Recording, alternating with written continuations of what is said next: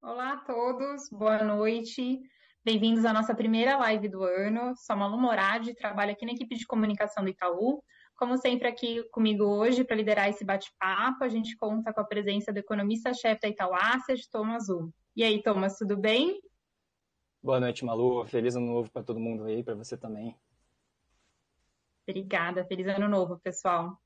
É, não sei se vocês estão reparando, mas dessa vez aqui no nosso bate-papo a gente não trouxe nos nossos gestores, né, como geralmente a nossa prática aí mensal, que a gente realmente queria né, se debruçar sobre o cenário é, e, e, deixar, né, fazer uma discussão aqui sobre o que, que os nossos investidores precisam ter no radar. Então aqui hoje vai ser eu e o Thomas. E aí vamos lá, gente. Queria começar aqui já com algumas perguntas para o Thomas, começando pelo internacional, como a gente geralmente faz. É, Thomas, final do mês já tem a primeira reunião do Fed. O que, que você acha que vem por aí? Eles vão, vai ter uma manutenção na taxa de juros? Ou você já está enxergando aqui espaço para cortes nesse primeiro trimestre?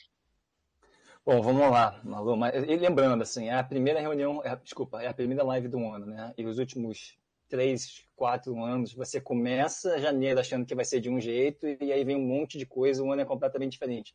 Então essa Não quero é aquela live de janeiro que... passado, do ano passado, foi um caos todo. Essa é aquela live que nasce velha, né? Mas, assim, o que, que a gente está enxergando para esse ano, tá? É um ano melhor do que o ano passado no seguinte sentido. A gente aqui pensa em retorno e risco, tá? E a gente acha que vai ser um ano melhor para retorno, mas vai ser um ano ainda desafiador para risco, volatilidade. O que a gente quer dizer com isso? Tá? Começando com retorno, a Malu tocou no ponto principal aqui, que de uma forma ou de outra, o Banco Central Americano vai começar a cortar os juros. Isso é bom tá, para ativos de risco no mundo inteiro. Isso é bom para nossa moeda, isso é bom para a bolsa, é bom para a bolsa deles, para mercados emergentes. Tá? Isso é bom para todo mundo. Tá? Porque a gente sabe aqui, né, o, o dinheiro que você ganha sem fazer nada, o ativo mais sem risco do mundo, é, são os juros americanos. Se você diminui, começa a diminuir essa taxa, você a propensão a buscar risco tá, é maior de, de, de outros investidores. A gente veio de, nossa, 2021 tá? de um ciclo de aperto num ritmo forte, que surpreendeu todo mundo em relação a janeiro. As pessoas entraram no começo do ano passado otimistas que talvez aquele ano poderia haver cortes, né? especialmente teve uma quebra de um banco. Não aconteceu. Tá? E agora a gente entra esse ano e o próprio Banco Central Americano já cantou que vai começar a cortar os juros esse ano sim. Tá? E isso é bom para ativo de risco. Tem uma discussão mais específica que importa muito para a gente é, no dia a dia se vai ser março ou vai ser maio. Tá? Então a gente tem essa primeira reunião agora em janeiro, no final de janeiro, dia 31. Ela é muito importante uhum. porque se ele for cortar em março, ele já tem que fazer alguma sinalização. Março é a segunda reunião tá, do ano. Ele já tem que deixar, a gente brinca aqui, a porta aberta. Ah, bancos centrais gostam de se comunicar, eles não gostam de chocar o mercado. Então, mesmo que ele, ele, ele não consiga afirmar com certeza que ele vai cortar em março, tem, tem formas de deixar a porta aberta. Tá? E a forma que a gente acha que vai permitir esse corte é o fato da inflação americana ter melhorado muito.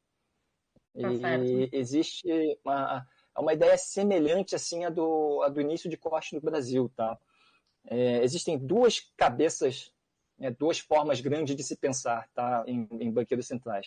Você está com problema de inflação quando você começa a cortar. Tem banco central que ele gosta de segurar os juros lá no alto até ele ter certeza que o problema se resolveu.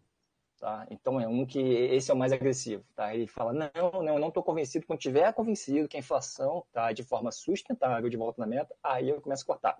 Tá? E aí ele demora para começar a cortar e depois quando corta, corta mais rápido. Tá? O, o Banco Central americano está mais parecido com o Brasil no sentido de que ele não está convencido ainda de que a inflação voltou para a meta de forma sustentada, mas a inflação não é a mesma que era do ano passado e do ano retrasado. A inflação uhum. americana passou de 5. Ah, e aí, quando a inflação americana passou de 5, eles levaram os juros para 5, para cima de 5. Agora a inflação caiu, né? E ela não é mais 5. Então, aquela pergunta assim, a taxa de juros que você precisava para uma inflação de 5 é a mesma que você precisa para uma inflação de 3? Não é. Então, é mais ou menos como foi aqui no Banco Central do Brasil. Eles podem começar a cortar dizendo que a terminal deste ciclo de corte ainda é território restritivo mas como a inflação está mais baixa, mesmo que não estamos na meta, eles já podem começar a cortar. Como ainda não está na meta, eles terminam ainda em território restritivo.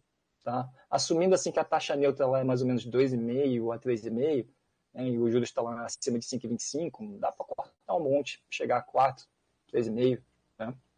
E, e, ainda afirma que os juros ainda está em território restritivo. Mas, enfim, essa é a nossa cabeça. A gente ainda acha que vai ser março, tá? Tá certo. A gente fez uma, até uma chamada para essa live no nosso Instagram, e já aproveitando, quem não segue ainda no Instagram, por favor, é, não percam, o canal está diariamente lá super atualizado. E a nossa chamada é quem que vai cortar primeiro a taxa de juros? O Fed ou o Banco Central Europeu? Então a gente precisa responder aqui, porque a gente foi, foi como a gente chamou aqui para as pessoas para nossa live. É, não, essa é uma discussão bem interessante, porque a atividade econômica na Europa está bem pior que nos Estados Unidos. Inclusive, assim, nos Estados Unidos a atividade está forte, não está fraca. A atividade econômica lá na Europa, ela ela ela está quase beirando uma recessão.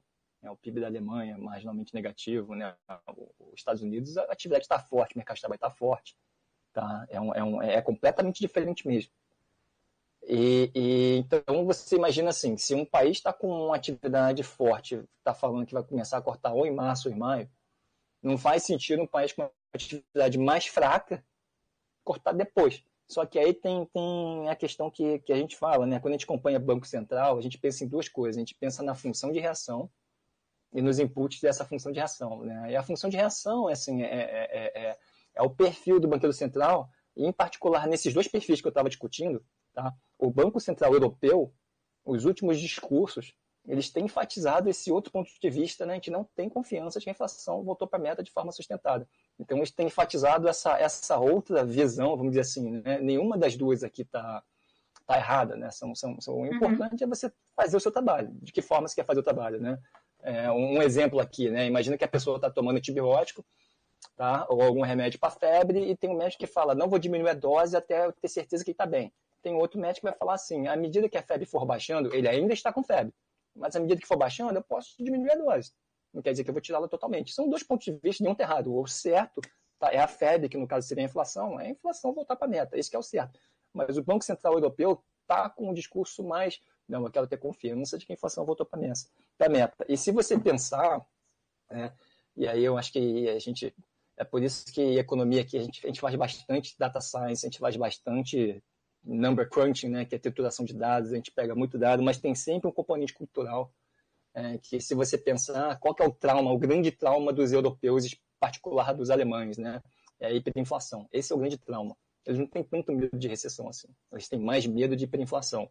Qual é o grande trauma dos americanos? A grande depressão.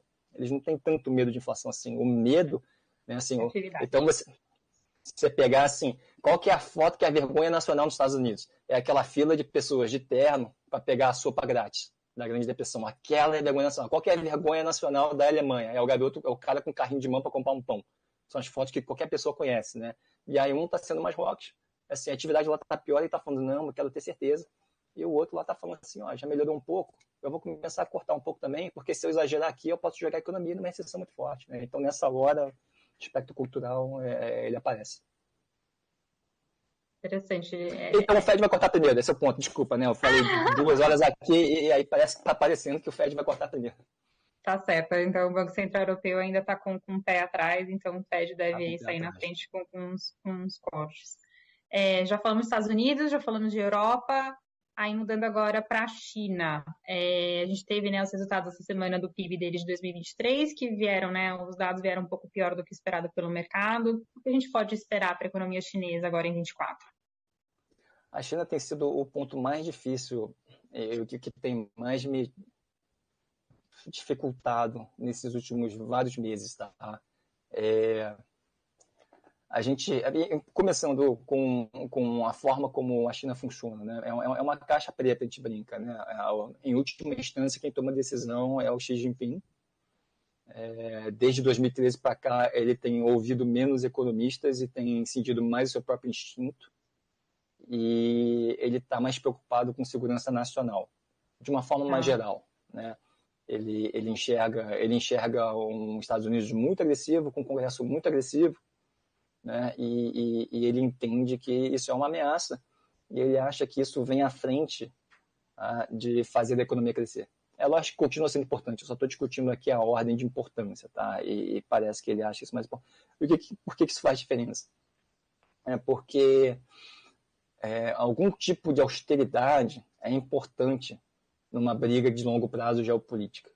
Ah, uma das razões aqui que a outra Guerra Fria, né, a União Soviética perdeu, a economia estava colapsando. Estava né? tendo escassez de alimento, a economia estava colapsando. Né? Então ele entende, ele precisa de uma economia forte por trás disso, e ele entende que ele precisa de uma economia forte a longo prazo, o que significa que ele precisa, ele precisa evitar desperdícios de curto prazo. Tá? Então, o que eu quero dizer com isso?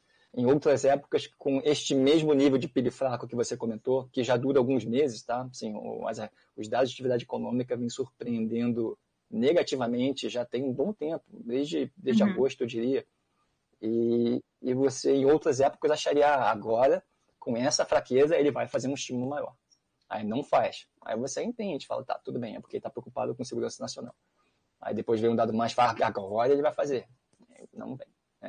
Aí agora um cara lá deu um discurso e falou assim, olha, atividade está preocupando a população. Você fala, bom, agora ele vai fazer. Ele não está fazendo. É interessante isso. Tá? Então, então é, é, no começo, é, terceiro trimestre do ano, a gente estava com uma postura mais. É, o Xi Jinping não está nem um pouco sensibilizado com esses dados econômicos. Aí depois chegou em dezembro e a gente fala, poxa, agora deu. Em dezembro, eu particularmente achei, acho que agora, tá, para esse nível de dor, eu acho que ele vai fazer alguma coisa sim. E não está fazendo. Então, esse, esse é um ponto aí que tem, tem de todas essas, todos esses grandes blocos que a gente, que a gente de certa forma, observa de perto é, por si só e pela importância que tem para o Brasil, o, uhum. China tem sido mais difícil, mais desafiador. Tá certo. Então, algo para a gente acompanhar. Só, desculpa, o, o, é, a, a, consequência disso é importante no seguinte sentido, tá? É uma China mais fraca ah, não sei se vocês veem também, por exemplo, os dados de inflação lá estão tão, tão negativos, ou seja, está em deflação e a moeda está fraca. Isso quer dizer que muitas das peças ou produtos finais que vêm da China, e muita coisa vem da China, está vindo cada vez mais barato. Isso ajuda a exportar a deflação. Tá? Então a China tem exportado deflação, isso, sem dúvida alguma, tem ajudado os bancos centrais a combater a inflação em vários lugares do mundo. Agora, uma China, se ela crescer um pouco mais, ou, ou, se pelo menos ela parar de ficar surpreendendo negativamente em termos de atividade econômica, tá? isso apareceria mais na taxa de câmbio. Né? Porque seria mais importação, seria mais fluxo comercial e, consequentemente, mais fluxo de divisas. divisas né? Então, essa, tirando uma China que está super forte ou uma China que está colapsando, né? nesse, nesse intervalo que a gente está falando, tá? de como está há algum tempo, de surpreendendo para baixo, ou se eles fizerem um estímulo mais forte e, e, e conseguir estancar um pouco a, a sangria, a diferença para a gente é grande em termos de, de, de como alocar ou, ou, em que cavalo né, apostar, colocar as fichas. Interessante, não sabia que a gente podia exportar inflação, deflação. Eles exportam deflação, exatamente. Bacana. E, então, China aqui a gente precisa monitorar, não temos tanta certeza como né, outras regiões que a gente acabou de comentar, e aí eu queria entrar no fator geopolítico, Thomas, que nos últimos dois anos, né, entrou aqui bastante para conta, né, para as economias globais, é, influenciando bastante os mercados, né, primeiro Rússia e Ucrânia, e aí no ano passado agora a gente também com, com Israel e Palestina, e ambos conflitos não, ainda sem solução, né, então ainda ongoing. Como é que a gente, né, o que, que vocês estão esperando para esse ano? Como é que é o impacto na economia global? É. Então, quando eu comentei na, na, abertura que a gente espera um ano melhor para preços de ativos, né, assim, o Fed cortando juros, a China ou, ou estancando, continuando de exportar deflação, né, aí talvez faça uma diferença se isso é melhor para uma aposta em renda fixa ou uma aposta em, em, em, em taxa de câmbio, né, mas ainda assim um, um, efeito positivo, um efeito bom para preço desses ativos, tá? Ah, o, o risco ele continua elevado, né? E é, é, é, um, é um risco difícil aqui, é um, é um, é um risco. É, por exemplo, a Israel e, aquela, e o conflito na faixa de Gaza, né? a, a invasão da Rússia à Ucrânia. Se você pensa num contexto é, é mais estrutural, né? e também, por exemplo, Covid, Covid que, é, a, além do efeito da pandemia em si, ela mostrou que as cadeias de produção não eram seguras, eram muito frágeis, né? Então, de certa uhum. forma, cada país está procurando é, olhar para o seu próprio umbigo e fortalecer a sua própria cadeia de produção, né? A transição energética que entra nessa, nessa história, tá? É, poxa, eu, eu produzo, para produzir meu PIB, eu preciso muito de petróleo e gás natural, só que poucos países têm isso aí. Então, ao, ao, depender disso, eu tenho uma dependência a poucos países. Isso é ruim geopoliticamente. Aí o cara quer né, energia eólica, é, é, é, energia solar. Tá? Você também teve um pouco antes disso o, o Brexit, né, a decisão da União da, da, do Reino Unido sair da União Europeia. Você teve a eleição do Trump, que era um, um, um candidato com um discurso na época né, puramente, assim, claramente agressivo né, e falando os Estados Unidos têm que se cuidar em vez de né, ficar tentando cuidar do mundo, é, é no discurso anti-globalização. Né? E, se, e se você olhar, assim, é, esse, esses ruídos têm aumentado, não têm diminuído. Tá? Então, é, é, é existe, existe uma teoria, né? É, eu não sou especialista em geopolítica, né? então eu só, eu, só, eu só repito que eu acho que faz sentido a gente olha as pessoas que, que acertam mais. Tem um cara que eu gosto de ouvir, e ele diz que a probabilidade de um conflito geopolítico ela cresce com o número de conflitos geopolíticos. Que, deixa, deixa, eu dar, deixa eu dar alguns exemplos. Né? Então, a, os Estados Unidos está com uma frota enorme de navios ali no Mar Vermelho, porque os Houthis estão estão atacando alguns navios cargueiros naquela região. Então você tem uma você tem para vir da Ásia até o, o, o, o, Ocidente, né, você tem duas rotas, né? Ou você entra no Mar Vermelho e passa pelo Canal de Suez e sai do Mediterrâneo, ou você dá a volta pelo Cabo da Boa Esperança. E isso fecha uma das, uma das estradas, né? Isso, isso, isso fecha uhum. uma da rota, né? E aí a Marinha Americana mandou, mandou vários navios para lá. Né? E a gente sabe que volta e meia tem conflito no, no, no Mar do Sul da China. Tem uma disputa enorme ali por ilhas, né? China, Filipinas, né? É, é, Indonésia, tem uma disputa gigante ali, Vietnã, tá? que acontece. É, é, é melhor né? Se você quer fazer algum tumulto, se você quiser fazer alguma coisa, né? é melhor você fazer enquanto a Marinha Americana está de boa, ou quando ela já está toda ali lidando com alguma coisa no Mar Vermelho. Né? Então, então, essa é ideia, né? É, é, é essa ideia. Tá? E, de certa forma, se a gente olhar, o, o número vem crescendo. Tá? E, assim, eu não estou falando muito de China e de Taiwan, eu acho que isso aí é um animal separado, mas é um grande risco, é um dos maiores riscos que tem. Mas esses outros conflitos localizados continuam aparecendo. E, e, e por que, que eu digo isso? Porque no dia que acontece, o, o, o mercado é ruim independente dos fundamentos macroeconômicos. Ah, mas, poxa, o FED está cortando, né, o, o, preço ativo, a taxa de câmbio do Brasil deveria se apreciar, né? Mas, assim, se, se vamos lá, o Irã está provocando muito dos Estados Unidos, né? Eles estão fazendo ataques com drones em base aéreas americanas na, no Oriente Médio. Outro dia foi um, um, um militar americano para o hospital em estado grave. No dia que morreu um cara desse, no dia que morreu um militar americano, eu acho que a, assim, a chance da opinião pública pressionar os Estados Unidos a entrar em guerra contra o Irã, aí acontece, aí o petróleo sobe, aí o câmbio real deprecia, né? Assim, é o chamado risk-off, né? Movimento de aversão a risco, né? O prêmio de risco que os nossos juros, né? É, eles abrem, né? As pessoas começam a cobrar mais, as pessoas começam a fazer o, o o flight to quality, né? As pessoas vão porque eles acham seguro, né? Então eles vão para treasury, assim, se os Estados Unidos estão em guerra com o Irã, né? eles vão para treasuries, eles tiram dinheiro de mercados emergentes até ver o que vai acontecer. E aí a pessoa vai, vai, vai pegar aqui minha fala de janeiro e falar assim, você falou que 2024 era um ano bom para preço de ativos, olha só, o real está depreciando. Eu falei, é. Porque, assim, eu não consigo, eu não consigo prever, né? Assim, qual é a chance de um dia um outro conflito desse aparecer e assustar as pessoas. Eu não sei, mas eu sei que... Na equação, esse existe. é um elemento aí bastante incerto, né? É. E quando acontecer, vai ser ruim. Né? E a gente tem que levar isso em consideração na nossa, na, no tamanho das posições que a gente faz, a gente tem que levar isso em consideração eh, sobre várias métricas, né? porque a gente não pode, ah, a gente está otimista com o preço, fazer uma posição gigante, mas aí acontece isso e de um dia para o outro a gente tem uma cota horrorosa. Né? Enfim, a gente está aqui para proteger o, o dinheiro dos nossos clientes. Né? Então tem, tem uma. Esse risco entra na conta, é difícil de mensurar. Eu, eu gosto de brincar assim: é, é, qual é o risco de terremoto? Né?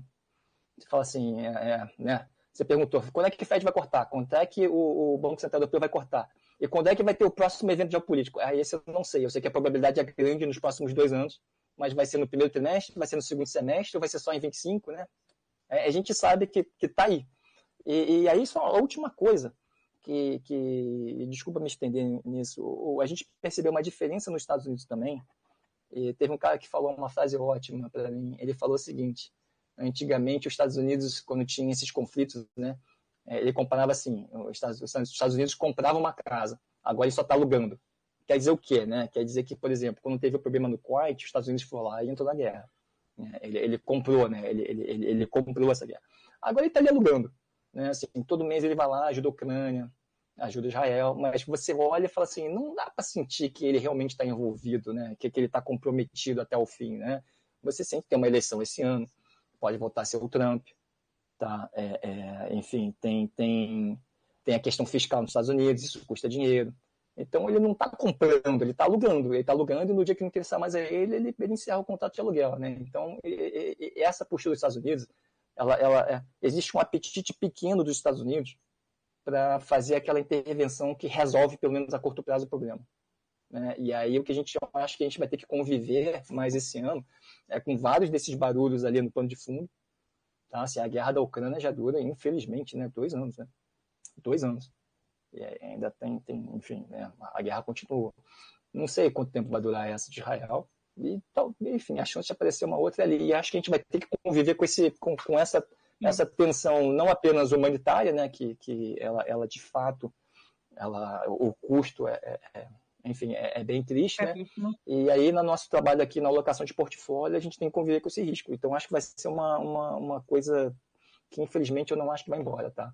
Mas, enfim, é, eu acho que cenário externo é isso, né? Assim, a gente está... Então, se a gente olha retorno, a gente está otimista com, com o retorno de preços de ativos, a gente acha que vai ser um ano bom em termos de retorno. Em termos de risco, a gente não acha que esse barulho vai baixar, não. Eu acho inclusive, a gente vai ter que se acostumar a conviver com esse barulho maior.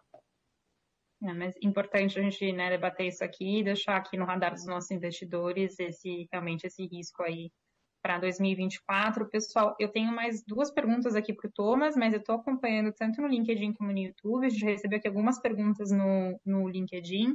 Então, passem aqui suas dúvidas, que logo mais a gente já, já começa a respondê-las. É, mas acho que chegamos no momento de entrar no Brasil, né, Thomas? A gente já meio pincelou em algumas aí é, das nossas, dos nossos debates, mas olhando, entrando aqui em Brasil mesmo, a atividade 23 surpreendeu positivamente qual é a nossa projeção agora para 24 e também como que a inflação fica nessa? Olha, a gente está. É, e isso é uma, é, uma, é uma grande diferença assim, entre a gente e as outras casas, tá? O, do time, a gente tem um time de Brasil, a gente tem o, o Luca, tá? excelente garoto. É, é, e ele olha bastante, inclusive, ele olha bastante o data lake do, do, do, do Itaú, né? do ecossistema do Itaú, tá? E a gente está olhando dados fortes. A gente está olhando uma atividade econômica forte, tá? É, é, a gente está olhando uma atividade econômica mais forte do que o mercado olha. E é, é primeiro é, é, é, interessante, né? Porque você imaginar assim, nossa, mas a inflação está caindo e os juros foi para 3,75 em nenhum momento a gente teve recessão, já estamos começando a cortar, né?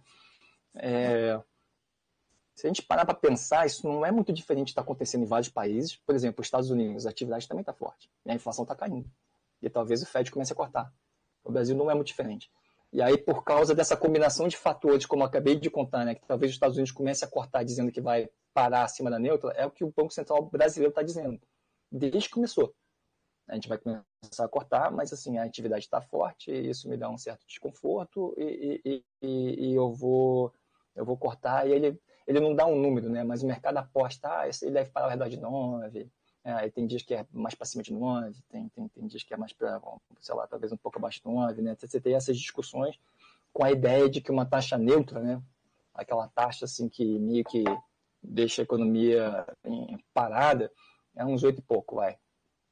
3,5 de inflação, que é a expectativa de inflação do, do, dos, dos, dos agentes econômicos, que a gente vê lá no Focus e um juros neutro de 4,5, 5, isso aí dá 8, 8,5 de taxa neutra. Então, as pessoas falam assim, ah, se ele vai parar acima da neutra, ainda em território restritivo, até ter a certeza de que a inflação está permanentemente de volta na meta, ah, ele vai parar em 9, 9,5. Né? Então, a atividade tem estado bem forte, isso reforça a voz dos membros do Banco Central, que falam, olha, enquanto eu ver essa atividade forte, eu não sinto o conforto de ir até a neutra, tá? É... Mas o fato é que a inflação tem caído também, que nem nos Estados Unidos. O fato que a inflação tem caído, né? E se você olhar, a, a, a, a como é que pode isso? A inflação está caindo, a atividade está forte. Se você olhar a composição, é, as commodities, alimentos, né, no ano passado teve uma grande queda no preço de alimentos, é, teve uma grande queda no ano passado em preço de energia, e ainda tem essa defasagem da gasolina, né? Tem a regra de, de tem a regra da Petrobras, que nas nossas contas ainda permite, enfim, de acordo com a regra dela, tá? talvez a, exista a probabilidade de um novo corte para vir ali, né? a, gente, a gente faz essas contas. É, a parte de serviços, os salários, eles estão caindo, mas ainda estão um pouco acima da média, então eu acho que é daí que vem desconforto. Mas a parte de bens industriais, ela está negativa, ela está em deflação. E tem muito a ver com o que a gente comentou mais cedo, porque o produto sai lá da China é mais barato. Porque em moeda chinesa o, o, o a inflação deles está negativa, então a cada mês né, o, custa menos para a fábrica chinesa produzir o mesmo produto e a moeda está fraca. Né? O real está abaixo de 5, a moeda chinesa está fraca, e aí quando chega aqui em reais está mais barato ainda. Né? E aí fica aquela pergunta: a meta de inflação é para é serviços, é para salários ou para a inflação como um todo? Né? Porque se for como a inflação como um todo, ela, ela de fato está benigna. Né? Obviamente que a meta é para a inflação como um todo, mas o, o, o que a gente começa a entrar na subjetividade ali de dentro do comitê, tá? que claramente tem pessoas tá? que são mais conservadoras e falam, enquanto essa composição tiver diferente e atípica, com o mercado de trabalho forte, tá? Eu prefiro seguir cautelosamente e parar um pouco ali, acima da neutra, e observar antes de ter os próximos passos. E dentro do comitê também tem outras pessoas que, que, que certamente falam, cara, o que importa é a inflação, e a inflação está caindo, tá? É, é, é, enfim, a meta é para a inflação como um todo, eu acho que dá para a gente ir mais agressivamente. E aí eu acho que ao longo desse ano a gente vai ver um, um, um embate entre esses dois grupos. Né? Lembrando assim que a decisão de começar a cortar pela primeira vez tá? foi 5 a 4 Tiveram quatro votos uhum. contra. Né? Foi uma decisão de 5 a 4 né? Eu, eu, eu, eu, não vejo nenhum problema nisso, tá? É, é, é, as pessoas pensam diferente mesmo. Dentro do meu time, a gente tem gente pensando diferente, tá? Eu, eu não vejo nenhum problema nisso per se. Né? Mas é, o, o meu ponto é que no momento que está difícil mesmo para todo mundo, a economia está diferente pós-pandemia, né? A, a, decisão, no fim das contas, ela vai ser uma pessoa para lá, uma pessoa para cá. Né? E, e, e, e, vai ser importante observar. A gente está com uma atividade forte para esse ano, tá? A gente está com uma atividade forte para o primeiro TRI, a gente está achando que, que é, é, em relação ao mercado, né? Eu sei que eu sei que tem muita gente aí também que, enfim, né, está sentindo o efeito dos juros, mas em relação ao mercado a gente está com uma atividade mais forte, mas uhum. mesmo assim a gente a gente não necessariamente traduz isso para uma aposta de que ah, o Banco Central vai parar de cortar antes do que o mercado acha, tá? Justamente por causa desse conflito de percepção que existe dentro do comitê. Tá. Lembrando que a próxima reunião do Copom também é agora no final do mês, né? Então, a nossa próxima live, que vai ser é, no começo aí de fevereiro, a gente vai ter bastante, é, bastante tema aí para abordar sobre, sobre essas duas decisões do FED e também do Copom.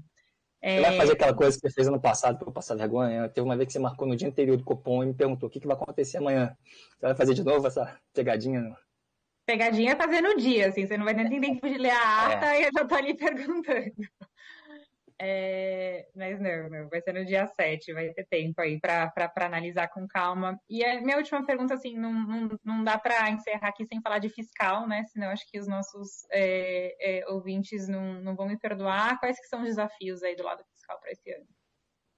Sabe, sabe que, que eu acho que o maior desafio do Brasil é, é Olha que interessante, assim, é, eu sempre comento, o fiscal tem, tem três dimensões extremamente importantes. Tá? A de preço de ativos, uma delas é mais importante que a outra. Para a sociedade, não. Então, ela tem a dimensão da receita. Tá? A gente, como é que é um sistema de arrecadação que é justo, tá? produtivo, estimula a produtividade, a inovação, né? É, é, é isso, isso, isso é, é, é uma discussão enorme. Qual é o, o, os gastos que conseguem atingir a, a, as demandas sociais enormes que o Brasil tem? Qual é o nível de gasto que a gente tem que fazer? É uma discussão enorme, extremamente importante. Mas para preço de ativos, a discussão que mais influencia preço de ativos, né, não estou dizendo que é a mais importante para a sociedade, é o saldo, né, de quanto a gente gasta versus quanto a gente arrecada, porque em última instância, né, assim, quando um investidor estrangeiro vem e investe no Brasil de alguma forma, ele está financiando a nossa dívida, ele está financiando as nossas necessidades, e ele sabe que se no, fim, no meio do caminho o Brasil enfim, tiver uma dívida que é insustentável, quando ele tirar esse dinheiro, provavelmente ele vai perder muito porque o câmbio vai estar mais depreciado ou até talvez ele não veja tá, esse dinheiro direito, né? Então, assim, faz sentido assim, uma, se você vai prestar dinheiro para alguém, você olha as contas dessa pessoa e quanto mais endividada ela é, e, e aliás não só isso, quanto menos disciplinada ela é, além de uma dívida muito alta, ele gasta muito mais do que arrecada. Você fica um pouco mais confortável de prestar dinheiro para ele, ponto, né? E, uhum. e, então, para a dimensão de preço de ativos, que atrai fluxos, a dimensão do saldo, né? E, assim, sem sombra de dúvida, essa discussão ela ficou mais preocupante no ano passado para cá. A discussão do saldo. Né? Aí também tem a discussão da receita, tem a discussão da, da sociedade, a gente pode fazer uma outra análise aqui, mas para a discussão de preços de ativos ela foi pior, só que curioso, fez pouco efeito nos preços. Ela fez poucos efeitos no preço, porque. Aí por quê? Porque para preços de ativos também, né? É, não é que na hora de emprestar eu vou ficar desconfortável porque a pessoa está mais endividada ou está menos comportada. É, é, é, ela em relação às outras opções que eu tenho. E se todo mundo, tá, todas as opções que eu tenho ficam menos comportadas, eu acho que no fim das contas não muda muita coisa. O que eu quero dizer com isso? Tá? Quero dizer que acho que muita gente dessa live já deve ter ouvido, as pessoas estão discutindo sustentabilidade da dívida americana. É, esse é um tema aí que já começa, é surpreendente esse tema começar a aparecer no, no segunda metade do ano passado, a dívida americana é sustentável. Ah, porque se ganhar o republicano, ele vai cortar a receita. Se ganhar o democrata, ele vai aumentar os gastos. E além disso, né, ele já estava dando dinheiro para a Ucrânia, agora vai dar dinheiro para Israel, e aí se tiver um outro conflito, ele vai também ter que dar dinheiro. Assim, as pessoas olham e falam, caramba, será que é sustentável? E aí, no fim das contas, o que acontece é que, em termos relativos, no Brasil, a, a nossa piora não chama muita atenção. Tá? Então, é, qual é a minha preocupação? Né? Enfim, a minha preocupação maior, Malu, é que, é que às vezes a, a, é importante você ter uma política fiscal sustentável por si só, tá? porque no fim das contas ou a gente vai pagar isso no futuro, ou os nossos filhos vão pagar, ou as gerações futuras vão pagar, sabe? Isso aparece de alguma forma, tá? Mas na vida real também, o incentivo que se gera para o incentivo, ele, ele também, na prática, é a bolsa caindo, é o câmbio depreciando, né? a, a, dor de imediato, né? que a gente já viu isso muitas vezes no Brasil. Né? Nossa, o câmbio depreciou, não sei o quê, e aí os políticos vão lá e olham e falam, cara, eu acho que essa, essa PL, esse projeto de lei é uma má ideia. Eles tiram sinais disso aí. Né? A gente sabe que no dia a dia eles tiram sinais disso aí, porque se o câmbio deprecia e a bolsa cai, as pessoas perdem dinheiro, né? essas coisas são importadas, a inflação aumenta, a inflação aumentando, né? É, é, é isso bate na popularidade. A gente sabe que o sistema como um todo reage. É, a, a, a, punição via preços de ativos faz parte do processo disciplinador. Né? E, mas se o mundo está mais leniente, esse processo disciplinador está mais fraco. Né? É, eu não sei se alguém já ouviu, tem, tem, gente que tem, tem essa visão assim, né? O Brasil é um país que nunca cai no precipício, né? Porque quando está pertinho, né? Ele vai lá e faz as reformas duras que tem que fazer, que são impopulares, mas faz. Mas aí tem gente que acha também que quando a gente se afasta um pouco do precipício, a gente dá uma relaxada, né? Então é engraçado, né? Assim, botando assim conversa que as pessoas falam de bar assim em geral, né? A gente a gente nunca a gente é sempre país de futuro, a gente nunca cai no precipício e, e vira uma Venezuela, uma Argentina, mas a gente também nunca consegue passar para ser o país desenvolvido. E as pessoas brincam com isso, né? Porque quando tá para cair, a gente faz tem que fazer, mas depois a gente dá uma relaxada. E aí só o meu uhum. ponto aqui, Malu, né, é que se o mundo de fato está mais leniente, porque o próprio Estados Unidos está discutindo, tá discutindo sustentabilidade da dívida, né? isso de certa forma faz parte do processo disciplinador, né? Talvez. Então, assim, o que importa aqui para a gente é, é, é, é, a gente está otimista com o preço de ativos. Uma das razões é porque essa discussão de fiscal no Brasil, a gente acha, em termos de sustentabilidade, ela continua piorando aos pouquinhos, mas não destoa do resto do mundo. Ou seja, não é por isso que a gente acha que o câmbio vai depreciar. O risco aqui a benevolência dos mercados internacionais acelerar a piora da discussão de sustentabilidade, porque o mercado não está uhum. punindo. Esse é o risco. Então, aqui tem que ficar bem atento, não só no, no, cenário local, né, mas a gente dentro de um contexto muito, muito maior. A gente tem uma pergunta aqui, a gente falou bastante de risco, né, é, Thomas, e a gente tem uma pergunta do João Luiz aqui no LinkedIn, perguntando, realmente questionando isso, quais são os sinais de alerta é, no aspecto de riscos. Então, o que, que o investidor precisa ter aí no radar em termos desses, desses sinais de alerta? É, é a... Difícil essa. Não, risco macro, né? a gente vive disso aqui, tá? A gente olha os dados do, do, do nosso data lake, né? A gente vê a atividade, a gente consegue ver aqui o dia a dia, a atividade econômica está desacelerando, o risco de uma recessão aumentou. A gente, a gente, como eu falei, a gente coleta preços de vários lugares, o risco de uma inflação também, então a gente consegue observar esses riscos antes. Agora, esse outro risco a gente tem gente no Congresso, a gente tem consultor, né? Ah, o risco de uma pauta bomba, ou, ou ao contrário, ah, o risco de, de uma determinada reforma positiva passar, né? A gente observa riscos macroeconômicos, riscos associados à política monetária, política fiscal e política cambial. A gente, a gente monitora isso, a gente investiu um, uma quantidade enorme de recursos para monitorar e observar esses riscos antes do mercado. Tá? Não ser o último, pelo menos, né? Tá, tá entre os primeiros a observar esse risco. Agora, quando chega na parte de qual é o risco do Putin invadir a Ucrânia. Nos dias anteriores, tipo assim, era uma discussão enorme e a gente não, eu, eu não tenho essa capacidade, não é a minha vantagem comparativa. Né? Eu acho que o mais arriscado é quando uma pessoa quando uma pessoa em algum cargo de relevância acha que é mais inteligente do que realmente é, tá? Eu não cometo esse risco, tá? Assim, você tinha você tinha gente falando assim, ah, aquilo é exercício militar, mas o Putin vai sair da Ucrânia, ele não vai invadir, ele não é burro para fazer isso, né? Então, ele invadiu. Eu não sabia né, Israel e Gaza, Brexit, a vitória do Trump. A vitória do Trump, quem estava acompanhando isso em sites né, que, que calculam essa probabilidade, tipo o 538, tem, tem um site que acompanha. Em um determinado momento, a vitória da Hillary era 97% de probabilidade. Aí, de repente, começou a ser durante, durante né, a contagem de votos, a probabilidade da Hillary passou de 97, aí de repente, ih, peraí, ele ganhou um lugar daqui, ganhou fora, ganhou não sei o quê, ih, caramba, aí ganhou Ohio, ganhou um monte de lugares, aí de então, esses. Né, o que, que eu observo de sinal pra, no dia que a China invadir Taiwan? Né, se isso acontecer, né? Provavelmente eu vou ser o último a saber, né? Esse, infeliz, eu vou saber quando, quando aconteceu, né? Então, assim, só, só respondendo a pergunta, tá? É, risco macro, é, acompanhando nossas lives aqui, né? Risco macro, a gente fica de olho. Sim. O risco geopolítico, assim, é até se algum se algum ouvinte aqui souber, eu tô, eu tô aberto. Eu sei tanto quanto os ouvintes aqui, tá? Se alguém tiver uma ideia, pode mandar aí, pode mandar o, o, uma mensagem aí que eu tô, eu tô aberto aqui para aprender também. É, e risco macro também, né? Sempre você tentar aí com em quem que você está confiando, né? A gestão dos seus recursos, né? E, lembrando que uma gestão aqui super profissional da Itaú Asset, você conta aqui com uma equipe extremamente robusta. Thomas estava até comentando uh, uh, de várias pessoas da equipe dele, né, cobrindo aí tanto dados é, como regiões específicas, então aí super, né, é, apoiando essa gestão dos, dos, dos nossos fundos. É, Thomas, algumas perguntas, você já mencionou Trump aqui, algumas vezes eleições nos Estados Unidos, né, começaram as primárias, o é, que, que a gente tem que ficar de olho até o nosso próximo bate-papo?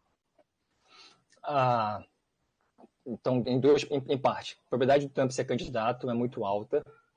Tá? A pessoa que tem alguma chance de, de, de combatê-lo é a Nikki Haley, que, enfim, a segunda primária agora, é daqui a pouco, ela tem, que, ela tem que ir bem nessa segunda primária, porque a terceira é na cidade dela, né? a cidade em que supostamente ela, ela, ela, ela teria que ir bem, sabe? É o, é o reduto político dela, né? Então, ela tem que sobreviver à segunda primária, porque aí na terceira espera-se que ela vá bem e aí ela ganha o um momento, né? A gente sabe que isso tudo é momento, né? Assim, o Trump em nenhum momento é favorito, mas quando ele vai subir, a pessoa vai subindo e, e quando ela vai subindo, ela vai ganhando mais votos de pessoas que vão mudando de ideia, né? A gente sabe que existe isso, né?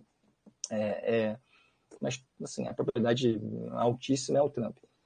É um partido que está muito fraturado, tá? É um partido muito quebrado. Os republicanos é um partido, na verdade, são quase dois partidos ali dentro. Tá? Tem os trumpistas e os republicanos mais tradicionais, tá? É... E, e... Vocês, vocês estão me ouvindo? Malu, você está me ouvindo? A gente está te ouvindo, sim. Está ouvindo, tá ouvindo. É, é, e, e aí o que, o que também, mesmo assim, o surpreendente é que a maioria dos consultores que a gente conversa, né, porque realmente olhar as pesquisas agora é cedo demais, tá? mas a maioria dos consultores que a gente conversa acha que o Trump ganha. Tá? Acho que o Trump ganha, porque o, a eleição vai ser assim como cada eleição tem um tema, né? Essa eleição, o Trump vai fazer uma eleição sobre economia, de como na época dele era melhor.